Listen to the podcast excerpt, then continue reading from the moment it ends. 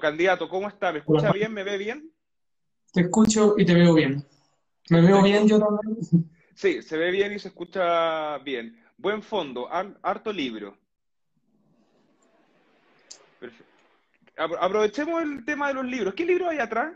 ¿Los ha leído? hay atrás? ¿Querés que te cuente? Mira. ¿Mm?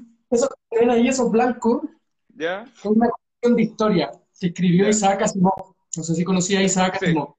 Perfecto, lo ubico. Súper fan de, de Isaac Asimov.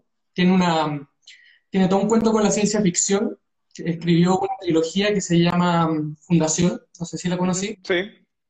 Y es la gracia que tiene que además de ser un científico súper connotado, se metió en, el tema de la historia. Hizo una colección que son 12, 12 tomos donde va recorriendo la historia de la humanidad, en el fondo, desde los comienzos, desde los sumerios, porque esto es de la civilización. Desde los sumerios, que es la primera civilización, y termina más o menos en, en Estados Unidos como en los años 40. No, eh, buenísimo. Tengo, bueno, los libros de él también, tengo libros, me, me gustan los de, me, encanta Yuval Nova Harari. Ya, buenísimo. Eh, eh, tengo hartos tipos de libros, tengo estos acá, que son como gráficos, como de historia y eso, y en el fondo los compré como para tratar de interiorizar a mi hija al, tema. Yo tengo una hija de 11 años, eh, hay diferentes temas, siempre me han gustado las ciencias naturales, la historia, pero la verdad que las nuevas generaciones no, no tienen muy buena disposición con los libros. No es muy fácil. No hay cultura de lectura les llama mucho más la atención el, formato audiovisual. De hecho, cuando ella tiene tareas de historia, qué sé yo, al final termino siempre buscando Wikipedia o buscando un video. Pero eso, tampoco soy tan lector. No, no, no, o sea, este año me he leído dos libros en todo el año y las dos son novelas. No, buenísimo. De hecho, en realidad es algo que pasa mucho en este país. Yo creo que este país, eh, un 90% no entiende lo que lee y el otro 10% no lee. en eso estamos. Así que, pero bueno, candidatos, vamos a lo que nos convoca, vamos a su candidatura, vamos a aclarar algunos términos para la gente que nos está viendo y las que nos verá después en la reproducción de este live. Usted es candidato a concejal por la comuna de Santiago Centro, por el partido Evópoli. Así es. ¿Militante de Bópoli o independiente cupo de Bópoli? Militante del partido Bópoli. Ya, ¿y por qué militante de Bópoli? ¿Por qué lo atrajo militar en ese partido de la centro derecha y no en otro de la centro derecha? Ya. Es importante aclarar, no sé si tú te mm. metiste a, la, papeleta del CERVEL, no sé si te mm. fijaste, mm. pero por lo menos en el caso de concejales no hay independiente. O sea, están todos bajo la bajo listas. Tú no, ah, hay, desconocía eso, estoy medio acostumbrado a los constituyentes. O sea, a mí me gustó mucho que los constituyentes de verdad hayan independientes, pero en, el caso de los concejales, no ir en una lista es súper difícil, o sea, para salir solo necesitáis 5.000, 6.000 votos, si es que fuera y eventualmente... Además que tenéis que recolectar las firmas y todo un proceso que es mucho más complejo que si te si, si estáis bajo el, amparo de un partido o, con el cupo de un partido. Ahora, ¿por qué Evópoli. Yo, eh, yo estoy en Evópoli hace poco tiempo, yo hasta hace, hasta antes del estallido social, en, octubre, tenía mi vida súper resuelta, no, no, no, era una persona que participara, si bien soy político, porque uno tiene una postura frente a las cosas que pasan, nunca me, nunca me planteé la posibilidad de participar en política. Yo tengo 39 años y en 37 años, más allá de las conversaciones de amigos, no, no, no estaba dentro del horizonte participar en el, en la política partidaria, por así decirlo. Y todo esto partió eh, con el estallido. Yo tengo, yo tengo un restaurante en Santiago Centro, en el, en el Paseo Bulnes.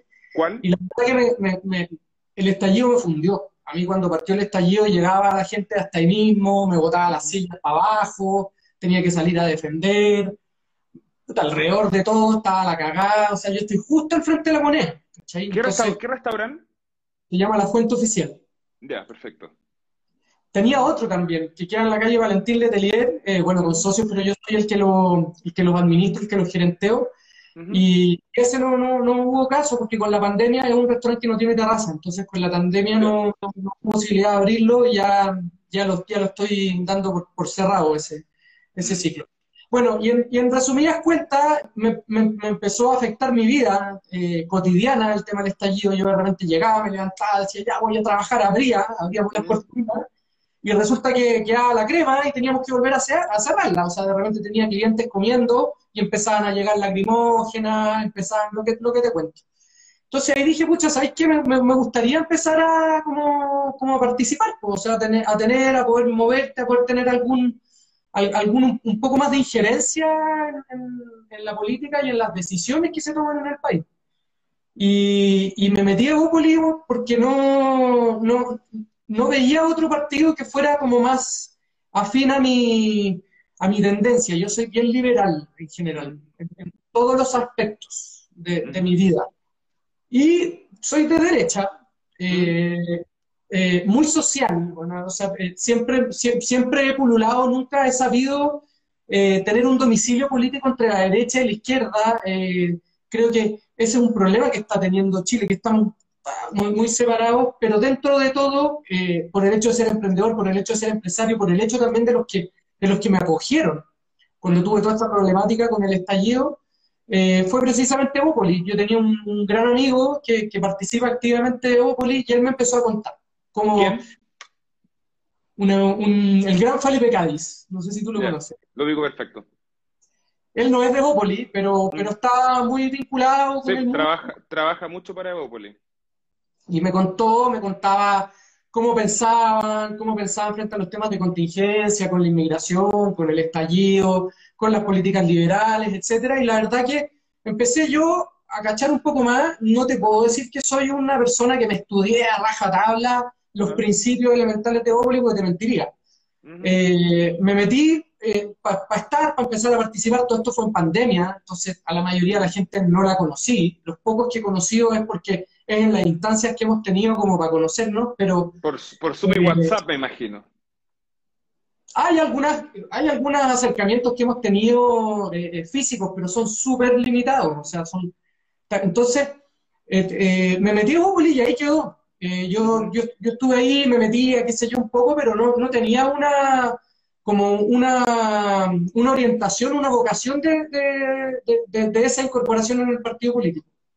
Para bajar un poco la información, entonces, usted se, eh, tú te acercas al partido y te candidateas a concejal de cierta forma gatillado por el estallido social, o sea, por lo que, por lo que te afectó. Al partido sí. Al, partido, al partido me meto gatillado por el estallido social. Y estuve, me metí al partido más o menos febrero, marzo del año pasado, y la decisión de ser concejal eh, eh, la tomé en septiembre. Ya, recién. Pasó un tiempo de militancia en que estuvo bien dormida porque tampoco se, se podía participar mucho. Mm. Y, y, la verdad que empecé a hacer cosas con la, con la Comuna de Santiago. Hicimos como una asociación gremial dentro de todo este proceso del estallido de todo, eh, varios, varios empresarios gastronómicos, emprendedores, más que empresarios, porque somos emprendedores, somos, mm. somos muy pymes, eh, tratamos de agruparnos para ver cómo podíamos eh, trabajar conjuntamente en el fondo para, para ingeniárnoslas para salir de todo este problema del estallido. Bueno, y después nos vino la pandemia. Mm. Entonces hice toda una pega de tratar de conectarme con el mundo político y lo logré. O sea, me empecé a reunir con ministros, eh, fuimos al Senado, hicimos una serie, hicimos unos seminarios, una serie, pero yo estuve ahí más o menos casi un año trabajando y siento que no, no, no, no, dio ni un fruto efectivo para la gente eh, real. Hoy día todavía estamos todos cerrados, yo tengo el restaurante del centro cerrado, mm. hay muchísimos que quebraron. Y la verdad que está bien, eh, eh, te dan el espacio, está la instancia para conversar con, con la gente de, la contingencia política, pero no te dan una respuesta o una solución concreta. Y ahí, en una actividad que hicimos en, en Santiago, me acuerdo que hacíamos unas colaciones y la entregábamos a través de las, la entregamos a algunos vecinos, ahí conocí al alcalde. Una cosa llevó a, a, Felipe Alessandro. Y una cosa llevó a la otra y él me dijo, pucha, ¿sabes qué? ¿Por qué no te, por qué no te presentáis al consejo? Yo creo que podría ser un gran aporte, necesitamos gente como tú. Mm. Al fin y al cabo, los emprendedores también manejan todo, ¿cachai? Han tenido que manejar gente, las instituciones. Un montón de cosas en que podrían ser súper valiosas desde el, desde el, punto de vista del consejo. Hay que, hay que tomar en cuenta que finalmente uno es concejal apoyando a un alcalde. Las posibilidades de acción que tiene un, concejal eh, por sí solo son súper limitadas en el fondo. Si es, que, si es que tú realmente querís marcar algún tipo de diferencia, tenéis que ir alineado con el, con el proyecto alcaldicio. Su candidato es Alessandri. Sí. ¿Cómo evalúa, su, ¿Cómo evalúa su gestión en estos cuatro años? A mí me gusta harto la gestión que ha hecho el alcalde. Soy, encuentro que, encuentro que es una persona admirable, yo, para mí es un referente político el alcalde creo que cuando le ganó las la primarias a Lavín, a Joaquín Lavín por Santiago, que nadie jamás en la vida lo hubiera dado como ganador, demostró... No, e, e, era, la, era, una, era una pariente de Lavín, no era, no era Joaquín Lavín. No, no, no, Joaquín Lavín, las primarias, la, las primarias para alcalde de Santiago... Toda la razón, verdad. verdad, él, él la peleó con Lavín y, y, y, no quería que hubiera primaria. O sea, primero hizo todo un manejo político para que permitieran las fuerzas políticas que hubiera primaria son de eh, eh, Felipe Alessandri es de Renovación Nacional y Joaquín Lavín es de la UDI, no son del mismo partido, por lo tanto tuvo que hacer primaria.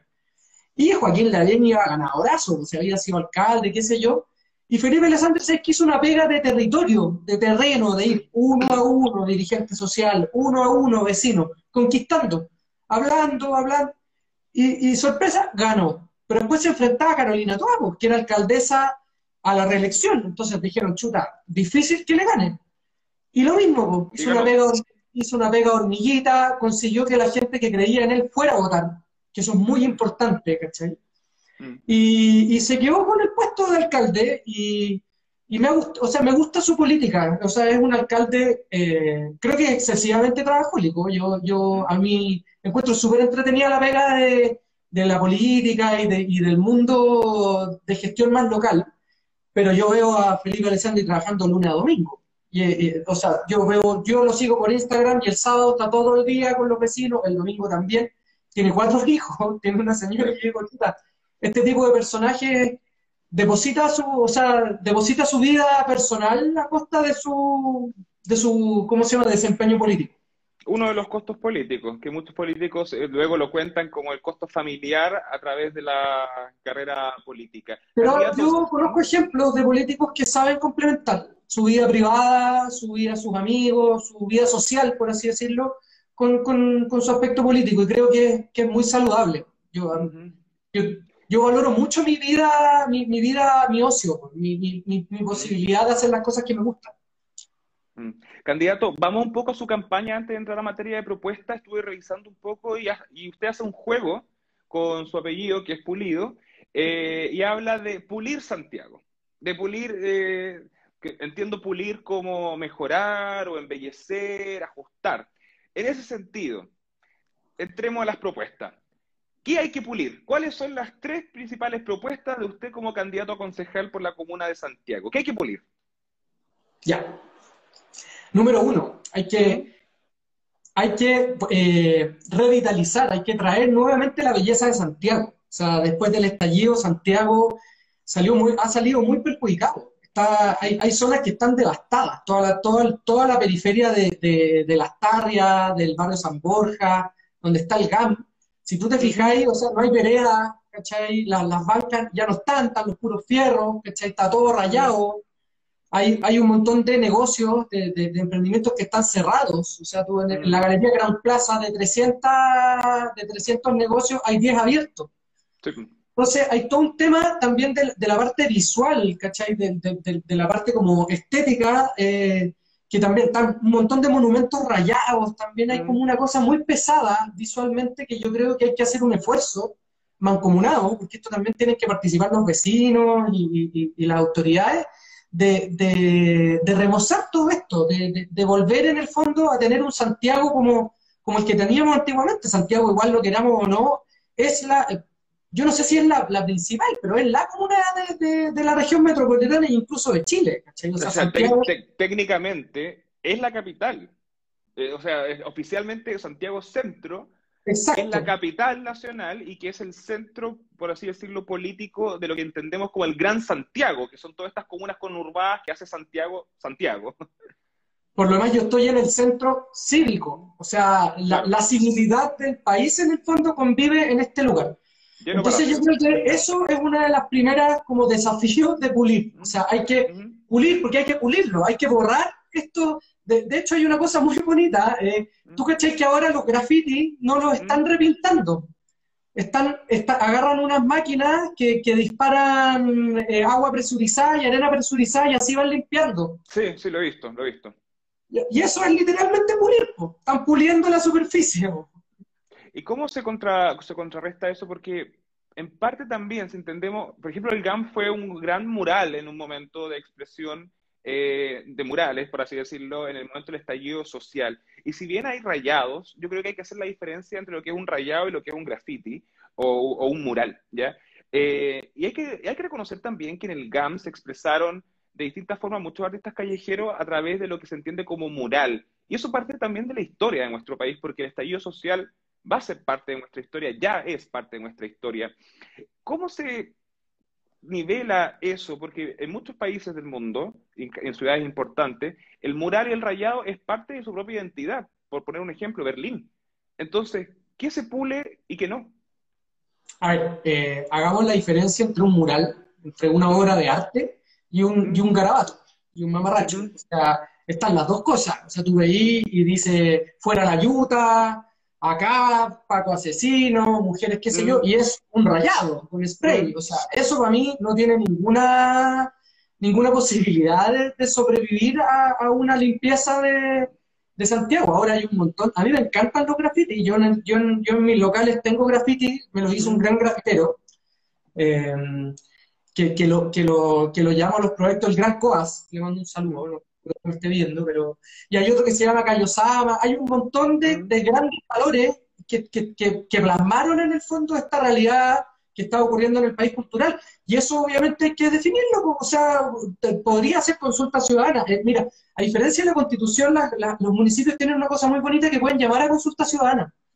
Entonces también podría hacerse algún mecanismo en el, cual la gente determine, oye, ¿sabéis qué?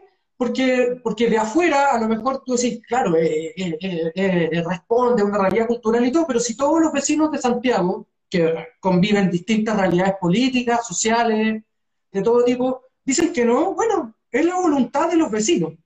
Pero más allá de eso, yo creo que hay, hay, hay intermedios. Por ejemplo, dentro del GAM se podrían, se podrían capturar todas estas manifestaciones y dejar una, una, sala o un salón donde tú puedas acceder a este tipo de, a, este registro que quedó. Se podría también destinar a otra propiedad, si, si, los municipios y el gobierno tienen propiedades en el eje de la Alameda, para hacer un museo, un museo del estallido. Entonces, inclusive hay técnicas ahora en que tú puedes sacar el, el, lo que está ahí plasmado el muro y ponerlo. Podría hacer una cosa, incluso incorporar eh, eh, a los mismos artistas que, que los que son, los que son artistas, no, lo, no, los otros que llegan y rayan.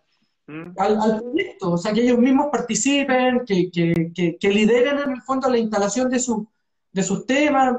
Creo que hay salidas en el fondo para resguardar el patrimonio cultural del estallido. Yo no creo que todo sea malo, creo que también llegamos a eso por algo, pero, pero en el grueso eh, hay que pulir, o sea, hay que, hay que volver a poner las, hay que volver a remozar las veredas, hay que volver a poner, hay que, hay que cambiar los vidrios, hay que, los negocios tienen que volver a abrir. Una de las cosas que me decía la gente de San Borja es que el gran problema que tienen ellos es que los servicios básicos se fueron. No tienen banco, no tienen farmacia, no tienen supermercado. ¿Cachai? Entonces ellos me decían, mientras no vuelvan los servicios básicos, no va a volver la gente. No va a volver el turismo, el turismo cívico, por así decirlo, porque no tenéis servicios, no tenéis nada. Candidato, pasemos a los otros dos puntos que hay que pulir. Ya hablamos de esta revitalización de Santiago. ¿Cuáles son los otros dos puntos importantes de su propuesta para ser concejal de Santiago? Yo creo que, mira, yo, yo, todo, eh, yo tenía, antes de partir la campaña, tenía como una idea bien fija y haciendo terreno. He visitado harto gente, he ido harto a la feria, he conversado harto con el vecino Santiago. El tema transversal es la seguridad. O sea, todos, a pesar de, sus cosas puntuales, siempre te hablan de la, de la de la seguridad. Los carabineros están sobrepasados, no tienen ninguna capacidad de respuesta. La, Guardia Ciudadana, en el fondo la policía como eh, eh, municipal, no, es respetada, no tiene ningún tipo de, de, autoridad frente a, los vecinos. Y, y, en el fondo lo que les pasa a los vecinos es que dicen, ¿sabes qué? Yo ya no me atrevo a salir nomás. Yo ya no salgo de la casa después de cierto horario. Y, y, se empiezan a perder los barrios.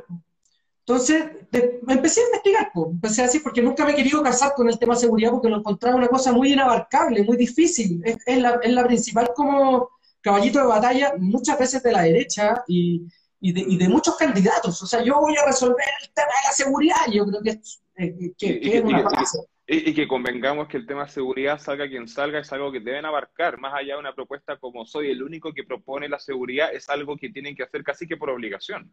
Exacto. Sí, pero yo como concejal podría eh, abocarme a mi otra área de trabajo, como te dije, en el fondo, las pymes, el mundo de las pymes, el adulto mayor, que es lo que después te voy a contar, el deporte, que para mí es, crucial el deporte. Yo soy deportista y, y creo que es, una, es muy importante ahora en pandemia, más que nunca, pero pero más que nada el tema de seguridad, yo, yo eh, traté de hacer la pega. Entonces me empecé a conectar con, personas ligadas a la seguridad local, a la, seguridad de, comunal, mm.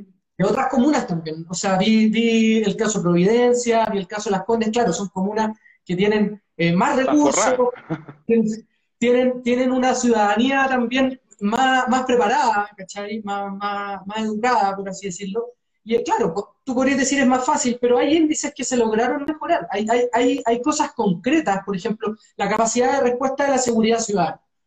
Tú, tú, hoy en día, no sé, en Providencia, por ejemplo, tenían, tú llamabas ya al 1420, creo que es de Providencia, 1414. No, 1414. Tú lo debes conocer, pues tenéis que haber llamado cuando te pelaron el celular. Sí. Ya. ¿Cuánto se demoraron en llegar? 10 mm, minutos. Antes se demoraban 23. ¿Cachai? Y lo lograron bajar. Independiente de que a ti te resuelvan el problema de que, de que encuentren al, delincuente o que no vaya a recuperar tu celular. No, ya, ya, lo, vendieron, ya lo vendieron en un persa ese celular, te lo he informado. claro, ya viste la cara del, del, del comprador. sí. Entonces, independiente de eso, es importante que llegue la persona, que te sintáis acogido, que te sintáis acompañado. Entonces, eso también tiene que ver con la con el, con el ítem seguridad, en el fondo, que la gente se sienta protegida, se sienta acompañada, que tú sientas que si llamáis, te responden y llegan de manera eficiente. Entonces, no te digo, no, no, porque Santiago es muy difícil, o sea, Santiago hoy en día tiene 600.000 habitantes, 300.000 extranjeros, ¿cachai? Hace 15 años tenía 300.000, o sea, se duplicó la cantidad, tenía un montón de, de, de nuevos delitos y tenía además todo el tema del estallido, entonces es muy difícil tratar de hacer cosas, pero yo creo que se puede, por ejemplo, ese tipo de cosas, ¿cachai? Eh, eh, eh, por último, a lo mejor no resolver los delitos en, sí, pero sí dar una mejor respuesta, dar mayor contención, en, el fondo, cambiar la sensación que hay en, el, en el, vecino, de, como de, que no se puede hacer nada, que, esto ya es una que el vecino se sienta como más apañado, por así decirlo. Exacto, que sienta que hay una contraparte, porque al final la municipalidad no, no manda a las policías, no gobierna a las policías. Entonces, eh, es súper eh, ingrato para el municipio cuando los vecinos le echan la culpa de la seguridad a ellos, porque ellos tampoco tienen injerencia en, en, los, en carabineros. Y la seguridad ciudadana tiene muy, tiene muy pocas herramientas. Una de las cosas que creo ¿Mm? Entonces, ¿qué haría usted? ¿Cómo, cómo, ¿Cómo aportaría desde el Consejo Municipal a esta suerte de, de mejorar el apañamiento, por decirlo de alguna forma. Potenciar este, este número, este número de llamado que en Santiago es el 1420, es que no me lo, no me lo sé de memoria. Mm. Eh, potenciar ese número, por ejemplo, reducir el tiempo de respuesta, mm. eh, eh, medir, ¿cachai? Hacer una medición con, con, los vecinos, cuánto se demoraron, cómo te acogieron, cómo estaba preparada la persona que te acogió, porque también es importante que la persona que llegue efectivamente te contenga, porque también te puede decir cualquier cabeza de pescado y no, tú no te vayas a quedar conforme y, y, por otro lado, yo creo que también está el tema de, de, cómo, yo creo que es un tema más constitucional, pero, pero habría que verlo, cómo darle un poco más de atribuciones a la, a la Guardia Ciudadana. Cómo poder hacer que, que, tengan un poco más de peso, de peso en, el, en, el, día a día al momento de enfrentarse con un acto delictivo. Esas dos cosas. Uno, uno, mejorar la capacidad de respuesta y, capacitación de, de, de, los efectivos, como se les llama en el lenguaje de seguridad. Y lo otro, eh, eh, darle un poco más de facultades. O sea, al final, a mucha gente lo ha dicho, ¿por qué la persona que controla el tránsito es un carabinero? No tiene por qué ser un carabinero, puede ser un guardia municipal. Y ahí tenía un carabinero. Como en Argentina. Como lo hizo la tía Evelyn Matei cuando se puso a dirigir el tránsito. O como lo han hecho la gente del igual particular, porque en estricto rigor actualmente no, no pueden hacerlo personas que no sean carabineros, pero bueno, fue llamativo. El, el, que antes estacionaba los autos ahora dirigiendo el tránsito. Mm. Cuando se acabaron los semáforos, se paraba un tipo y te paraba. Bueno, y mm, eso con el tema de seguridad. O sea, si mm. bien es súper eh, eh, difícil de abordar, creo que, creo que hay cosas, a lo mejor no tan significativas, pero que sí pueden marcar a lo mejor alguna diferencia. ¿Y el tercer punto?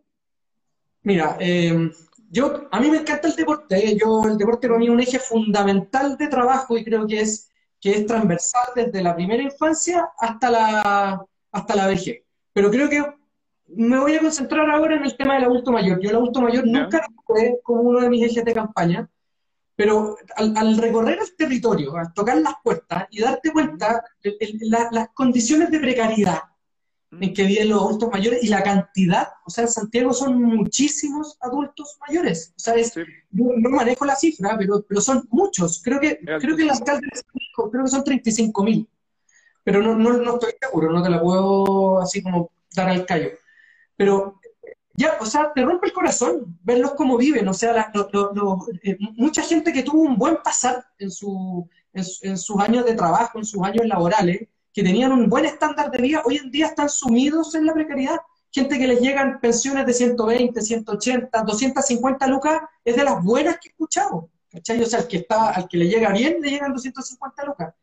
Súper solos, mucha gente que enviuda, que se queda sola, muy solos, eh, eh, con, con, analfabetismo digital, tecnológico. La brecha tecnológica ha sido heavy en este tema de, la pandemia. O sea, hoy en día los adultos mayores no son capaces ni siquiera de sacar su salvoconducto. Mm. Entonces, el gobierno tiene un montón de exigencias para el ciudadano, como por ejemplo sacar tu salvoconducto para poder ir a comprar a la feria. Pero resulta que este, esta persona, este adulto mayor de 75, 80, 85, 90 años, está en su casa solo sin computador, o si tiene, hay, iniciativas, por ejemplo, don Francisco le regaló un celular, como, le regaló como 30.000 celulares, pero no se le enseñó a usarlo. Entonces muchos de estos viejitos tienen su celular guardado en su caja porque no saben cómo usarlo. ¿Y cómo puede aportar el Consejo en ese sentido a la brecha digital de los adultos mayores? Porque en realidad es un tema muy interesante. Lo, veo, lo digo también porque, bueno, yo tengo mis cuatro abuelos vivos, eh, dos de ellos súper digitalizados, pero otros dos no tanto y tuvimos que hacer una especie de coach para, tener contacto con los nietos, con los hijos, etcétera, claro. Sí, pues. Bueno, y ahí, ahí es cuando yo empecé a decir, chuta, oye, el adulto mayor, vamos todos para allá, en el fondo, ¿cachai? Todos tenemos papás, mis papás ya están envejeciendo, no, no son, yo no me queda, a, mí ya, a mí ya no me quedan abuelos, pero, pero, pero veo que mis papás ya se están acercando, nosotros vamos a ir para allá, y digo, qué terrible llegar llegar a esa, a esa edad en, ese, en esas condiciones. Porque, porque te lo repito, el, el, el, adulto mayor que vive en Santiago muchas veces fue en su vida laboral un profesional, una persona que tuvo un buen pasar. Entonces, eh, eh, eh, cuando, cuando, tú tenés en, las necesidades, dice, cuando uno adopta un, un, un, estándar se transforma en necesidad. Mm. Entonces, ver ellos cómo, cómo vivían antes y cómo vivían ahora. Y bueno, en, resumen, ¿cuál es la propuesta concreta que a mí, que, yo dije en, todo, este, todo este barrido que he hecho con los adultos mayores? Y, llegué a la conclusión de que lo primero que uno puede hacer como, como eh, como, una, como una acción clara, es hacer una campaña por alfabetizarlos, por enseñarles a ocupar los computadores. Yo creo que ellos a través de sus clubes de adulto mayor, de sus comités de adelanto, pueden postular a fondo. Donde, donde postular, por ejemplo, hay uno, yo me junté con una junta de vecinos que pidieron tablets y les van a dar los tablets, lo, más probable. Pero el tablet, no, no sacáis nada con darle el tablet si no le enseñáis a usarlo, lo mismo que pasó con el, con el teléfono. Entonces yo creo que sería una bonita eh, iniciativa que, la, que, la, que el municipio se hiciera cargo de esto, que tuviera un centro de formación, por así decirlo, no sé si técnica, pero de formación tecnológica, no solo para adulto mayor, si, también hay gente que, eh, no, sé si los jóvenes, pero hay gente que está en el rango de edad de los 40, 60 años, que no está... El otro día leía las cifras que hay, no sé si serán ciertas, tú, tú, lo, tú lo estabas entrevistando, un candidato constituyente de Fontaine, que mm. decía que hay 6 millones de personas en Chile que no tienen educación media. Sí, eh, ahí no, he confirmado el dato de Fontaine, puede ser, pero Fontaine en el último tiempo ha tirado cifras que al final son desmentidas en el Mercurio. Pero debe estar por ahí también. Pero no, importa si es un complemento, en el fondo, porque me quedó, me quedó, ojo que cité la fuente, no estoy diciendo que ese sea, pero, pero, pero me queda dando vuelta en el fondo, porque ahora en la pandemia, un montón de cosas que antes eh, no se veían, los adultos mayores se podían juntar, podían ir a sus clubes sociales, podían ir a la plaza, ahora nada, y están solos, y no están conectados. Muchas, muchos, muchos hijos o familiares de ellos tampoco los quieren visitar porque, porque son riesgos, pues, son factores de riesgo. El riesgo de COVID, claro. El riesgo de COVID. Entonces, eso es un proyecto que para mí es muy, es, muy importante y creo que sería muy bonito de, de, liderar, no sé si de liderar. La verdad que yo estoy, tratando de adecuarme al tema de, de, qué posibilidades tiene reales un concejal de, llevar a cabo sus su propuestas. Como te dije al principio, eh, eh, el, el, el, apoyo del alcalde es vital. O sea, si tú no tenías el apoyo del alcalde, no vaya, no vaya a sacar ninguna idea a flote. Y tenéis que coexistir también con una operaria municipal que es complicada, que es fregada, gente que lleva largos periodos Ahí está, el tema de los operadores políticos que es transversal en las municipalidades, en, la, unidad Está lleno. Las municipalidades son las que más concentran operadores políticos. Digamos las cosas como son. Hay un montón de departamentos y de gente, de que la comisión, de que la cuestión. Las municipalidades en Chile son las que concentran la mayor cantidad de operadores políticos. Gente con militancia, pero sin capacidades suficientes para el cargo que están ejerciendo. Punto. Exacto. Como dijo el alcalde Alessandri cuando él asumió la municipalidad, el, el, director de seguridad era uno de los integrantes del grupo Lucibel. Entonces uno se pregunta qué, qué, qué, formación en, en, el ámbito de seguridad tiene un artista. Sin desmerecerlo, yo, no, yo no lo conozco. Quizás, te, quizás, te, cantan una canción de Lucibel cuando te asalta, me muero mío porque son medios góticos, entonces como que está ahí, onda tu sangre? No, me muero. Pero bueno, candidato, para ir cerrando, se nos acaba el tiempo. Esta propuesta que hace para el adulto mayor de una especie de capacitación digital, de alfabetización digital, como usted dijo, ¿sería gratuita? Absolutamente. Para, el adulto mayor, porque todos sabemos que siempre se paga, pero para la persona que, va, ¿sería gratuita? O sea, si se puede hacer gratuito, absolutamente. O sea, es que debiera ser gratuito. Si no debiera ser. Eh, eh, incluso ahí podéis poner una alcancía, oye, deja tu aporte voluntario para que el proyecto crezca, no sé. Pero obvio que tiene que ser gratuito. O sea, si te estoy regalando un celular, mm. lo mínimo que puedo hacer es enseñarte a usarlo. Bueno, y si regalaron un celular, o sea, pudieron pagar el celular, asumo que podrán pagar la capacitación. lo más divertido es que ese celular viene con internet y con teléfono por dos años. O sea, tienen el, debería, debería, poderse. Pero no, no manejan la interfaz en el fondo. Perfecto. Cristian Pulido, candidato a concejal por la comuna de Santiago, militante de Evópoli, muchas gracias por su tiempo y disponibilidad. Muchas gracias a ti. Te felicito por el espacio. Yo te lo he dicho otras veces. Sí, muchas gracias. Es un honor y un placer haber podido conocerte y conversar contigo. Muchas gracias, candidato. Nos estamos viendo. Saludos. Gracias, que estés bien. Chao, chao. Chao, chao.